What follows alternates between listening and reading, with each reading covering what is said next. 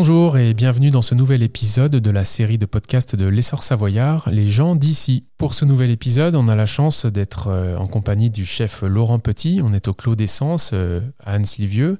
Laurent Petit, bonjour. Euh, vous êtes une personnalité bien connue à Annecy. On ne vous présente presque plus, mais on va quand même le faire. Vous êtes donc chef 3 étoiles au Clos d'Essence sur les hauteurs d'Annecy-le-Vieux. Vous avez décroché cette fameuse troisième étoile en 2019 et vous êtes installé ici depuis bientôt 30 ans, depuis 1992.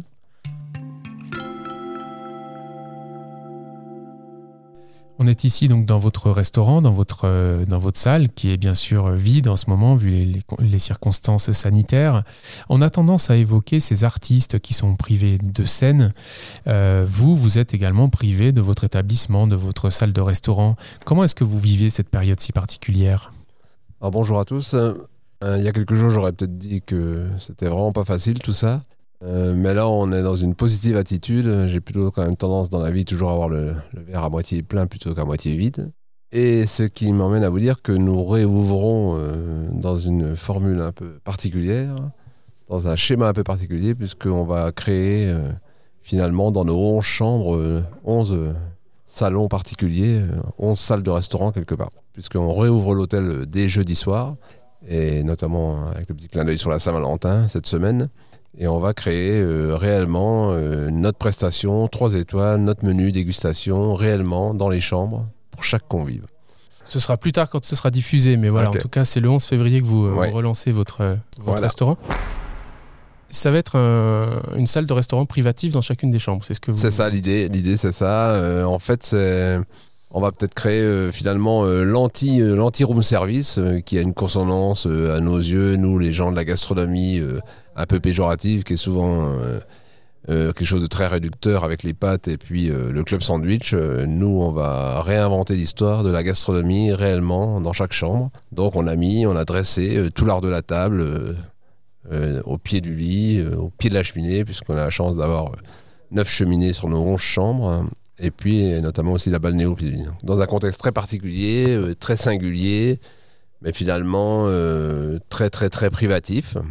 Alors il va falloir trouver le juste milieu, hein, à la fois être pas trop intrusif et puis à la fois euh, créer une proximité qui va être supplémentaire à ce qu'on fait encore par rapport à d'habitude à la prestation de la salle de restaurant. Malgré tout, le, au départ, le restaurant, c'est une salle, comme là, là où on se trouve actuellement. C'est pas quelque chose qui, qui vous manque? Alors si, c'est bien sûr, euh, bien sûr que tout ça nous manque terriblement, hein, on est bien d'accord. Mais le fait d'avoir euh, imaginé euh, de réinventer l'histoire et de donner, j'ai envie de dire, ces lettres de noblesse au, au, service en chambre, hein, aujourd'hui, précisément aujourd'hui, alors je vous parle, euh, nous avons décidé ça il y a quelques jours et toutes les équipes sont revenues hier et aujourd'hui. Et c'est un tel bonheur déjà de revoir toutes les équipes. Donc euh, on pense qu'à la résultante, on va faire ça que le week-end. Hein. On pense que la résultante, ça va, ça va représenter 20 ou 25% de notre activité. Mais on va faire revenir toutes les équipes à 25% d'activité. Et rien que ça, euh, socialement, c'est déjà gagné.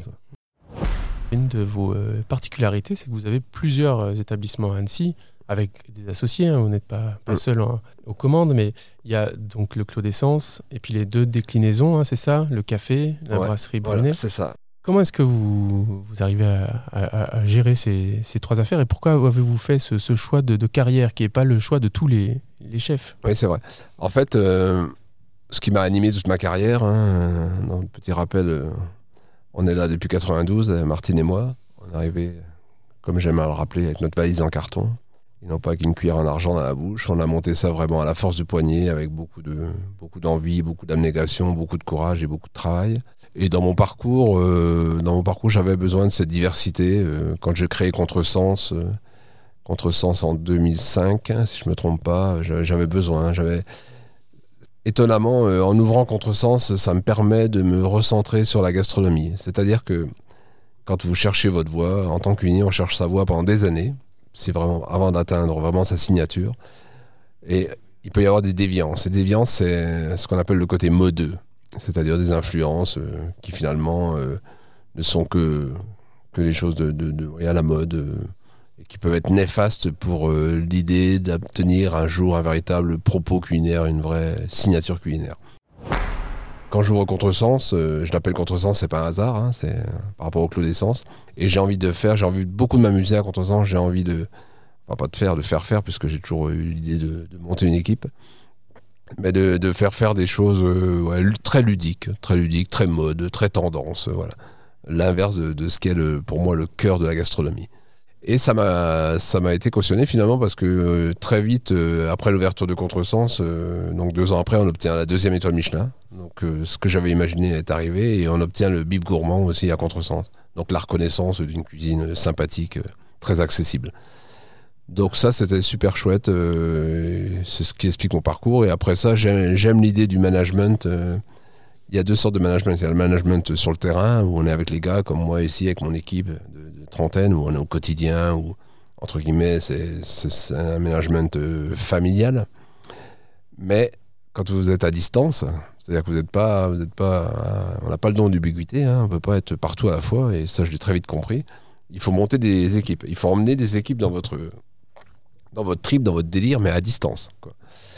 Et ça, ça j'ai adoré aussi. J'ai adoré. Donc c'était très très très bénéfique.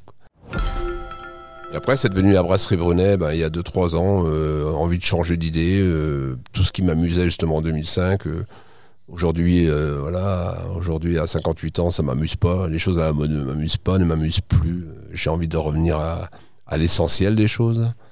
J'aurais presque pu l'appeler essentiel après contresens. Quoi. Mmh. Alors, comme on a eu un gros succès avec le Café Brunet, un succès à la fois par le lieu, par l'esprit culinaire, par cette cuisine canaille, très, ce que j'appelle la cuisine ragougnasse, très confite, très cuisinée, vraiment. et puis que je suis associé avec Mathieu Fortin au Café Brunet. Donc là, si je dis pas d'erreur, Café Brunet, c'est en 2009 et que ça se passe très bien, chacun est bien à sa place, chacun est droit dans ses bottes eh bien, j'ai, proposé à Mathieu Fortin, euh, qui à l'époque euh, gérait un petit chef euh, qui s'appelle Nicolas Guignard au Café Brunet, qui s'entendait très bien. J'aurais dit à tous les deux, bah, si vous voulez, on remonte une société, on rachète Contresens, et on change, on remet tout à plat, on repart à zéro, et on, mm. écrit une nouvelle histoire, et, et, dans l'esprit de ce que je disais, dans l'esprit d'aller à l'essentiel. Quoi.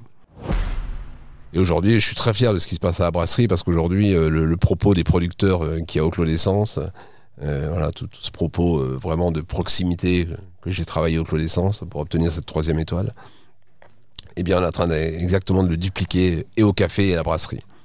Et ça, c'est magique. C'est magique. Et les cuisiniers sont en train de, partir dans mon délire, dans mes, dans mes tripes. Et aujourd'hui, à la brasserie, eh ben, vous commandez, euh, si vous commandez du cochon, ben, vous ne savez pas forcément comment il va être préparé, mais vous savez qu'il va venir de chez qui et comment il a été élevé. Mmh. Et c'est comme ça pour tous les produits. Et ça, c'est top. Quoi. Ça, et je pense qu'on est en train de réinventer euh, la, la, la brasserie de demain. Quoi. Vous continuez dans cette voie-là, en tout cas. C'est pas voilà. Vous avez envie de, de continuer à développer. Ah oui, j'ai envie d'enfoncer le clou. J'ai envie d'être un, d'être un, d'être un passeur. J'ai envie de transmettre. J'ai envie aujourd'hui de, que tout ait du sens. Euh, vous voyez, euh, quand je crée le Clos d'essence avec ma femme en 92, on l'appelle le Clos d'essence. C'était, comme me l'avait dit Bernard Accueillet très justement à cette époque, c'était quand même très ambitieux et voire limite ambigu. Et dans ma tête de, jeune cuisinier que j'étais à, 28 ans ou 29 ans, quand j'arrive à Annecy, euh, c'était euh, un repas est réussi si réellement tous les sens sont mis en avant, si tous les sens sont mis en exergue. Et aujourd'hui, euh, aujourd'hui dans ma tête, le clos d'essence, c'est pas ça. quoi. C'est simplement, ça a du sens. La gastronomie a du sens. Point final. Vous continuez à, découvrir le territoire, à, l'arpenter. Euh, ça, fait, voilà, ça fait bientôt 30 ans que vous êtes installé ici. Vous arrivez encore à, être surpris parce que vous vous trouvez sur votre chemin? Oui, totalement. Euh, bah, toujours avec ces producteurs. Euh, par exemple, on a, j'ai revu ce matin Jean-Paul Bonnezone, personne qui me fait toutes mes, tous mes contenants en, en racu, en poterie racu, là. Et en fait, on lui a demandé la semaine dernière, euh, dans l'urgence, ce qu'il déteste d'ailleurs. C'est normal parce que c'est un artiste, un philosophe. Il n'est pas là pour répondre à des commandes, mais on lui a demandé de nous faire des cloches dans le même esprit de, la poterie euh, qu'il nous fait habituellement.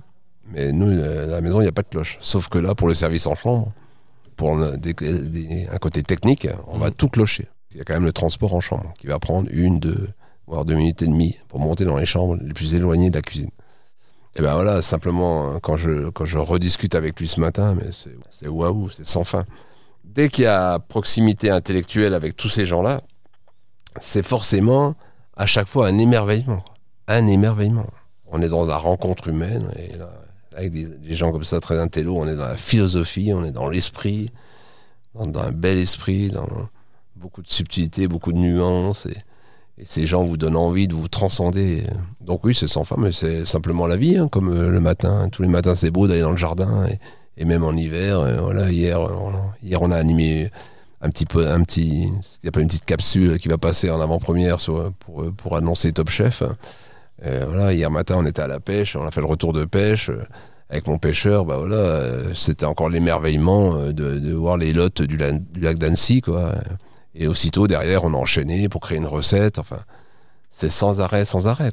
On, est, dans une dynamique euh, de réflexion. Euh, et tout ça, tout ça c'est beaucoup de sourire.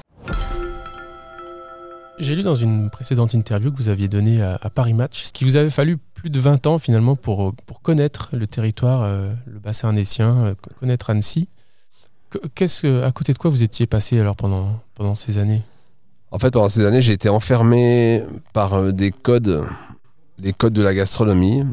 En fait, euh, on est et on se construit avec des, codes quand on a, quand on a l'envie, l'ambition de faire réellement un restaurant gastronomique et entre guillemets d'être reconnu par, euh, par ce guide Michelin. Quand on rêve de cette étoile, gamin, moi j'y ai rêvé depuis l'âge de 20 ans, j'en ai rêvé pardon depuis l'âge de 20 ans. Voilà, et tout ça, on pense que c'est insidieusement codifié. Pour vous expliquer plus clairement, par exemple, quand vous construisez un menu, eh bien, euh, les mots magiques, dits magiques, qu'on appelle des produits nobles, que aujourd'hui je réfute complètement, euh, c'est-à-dire la noix de Saint-Jacques, la langoustine, le foie gras, le homard, la truffe. Tous ces produits vous enferment dans un carcan. L'argenterie, euh, le tailleur Chanel dont vous rêvez pour votre femme, enfin tous ces codes eh ben, il faut très très très longtemps pour s'en libérer. Quand vous êtes de ma génération, quand vous êtes de ma génération. Aujourd'hui, les trentenaires, ils sont déjà libérés de tout ça, hein, bien sûr. Et puis Michelin cautionne en effet cette libération. C'est d'ailleurs ce qu'ils ont fait en nous mettant trois étoiles. Hein. Ils, cautionnent totalement. Hein. Mais voilà, donc euh, j'ai été enfermé dans, ce truc, euh, dans l'idée de, bien sûr, de toujours vouloir bien faire, toujours mieux, toujours euh, plus. Mais aujourd'hui, j'aurais envie de dire, toujours dans l'idée d'aller chercher une perfection, par exemple. Et aujourd'hui, j'ai envie de dire trois étoiles, c'est tout sauf la perfection. Trois étoiles, c'est simplement une signature. Trois étoiles, c'est du relief, des aspérités. C'est finalement c'est l'humain, quoi. C'est c'est tout sauf euh, cette phrase que j'aime bien, qui, qui, résume assez bien aujourd'hui ma pensée. C'est pendant des années, on fait pour faire. Et, et j'ai mis à un moment donné où j'ai compris qu'il fallait faire pour être. Et ça, ça veut dire s'accepter au plus profond de soi-même.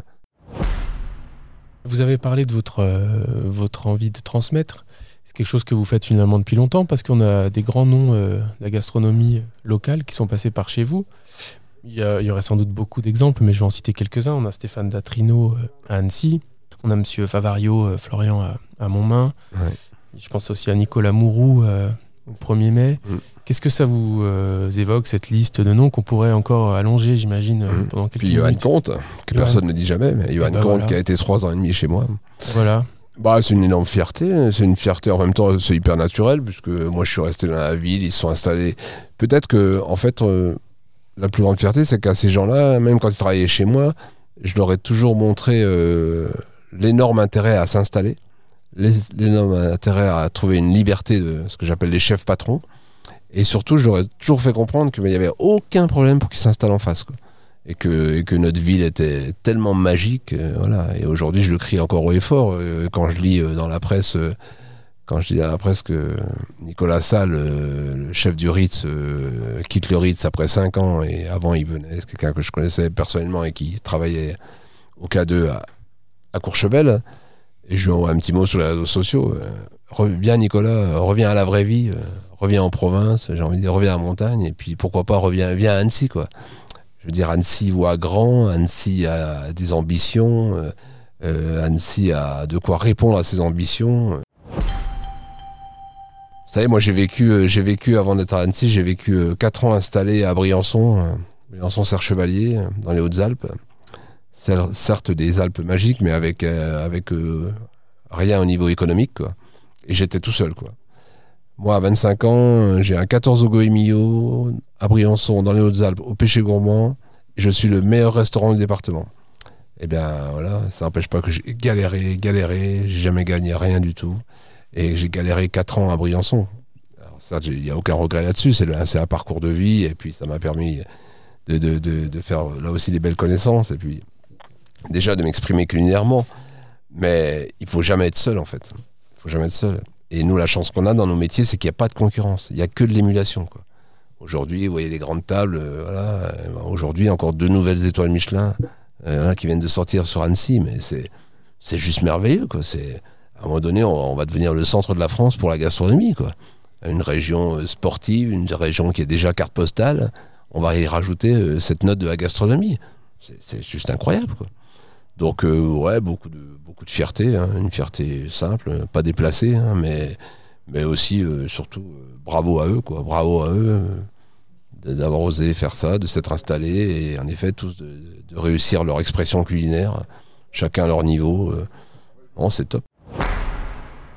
Et aujourd'hui, Michelin qui, a compris tout ça, qui suit ces gens-là, qui est capable de donner des étoiles très rapidement, euh, dans des toutes petites maisons où les gens travaillent, voilà, comme Stéphane à, à 3-4, ou, même comme Florian qui a, qui a eu ses, son étoile avec sa femme euh, simplement à 2.